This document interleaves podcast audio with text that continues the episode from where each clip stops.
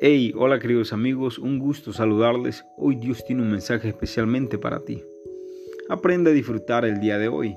Dios advirtió sobre lo que vendrá mañana, aunque no debes descuidar tu preparación. Es importante que goces el privilegio de estar hoy según la voluntad de Dios. Querido amigo, querida amiga, nuestro Padre Celestial desea el bien para cada uno de nosotros. Sin embargo, también permite el mal, según propósitos que no entendemos, por lo que no debemos afanarnos.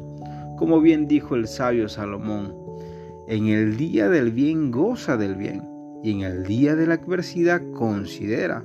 Dios hizo tanto lo uno como lo otro, a fin de que el hombre nada halle después de él eso lo encontramos en el libro de Eclesiastés capítulo 7 versículo 14. No te olvides, amigo, no te afanes por lo que vendrá mañana. Goza hoy en la presencia de Dios las oportunidades que hoy se te presentan y lánzate confiadamente de que Dios estará contigo. Bendiciones.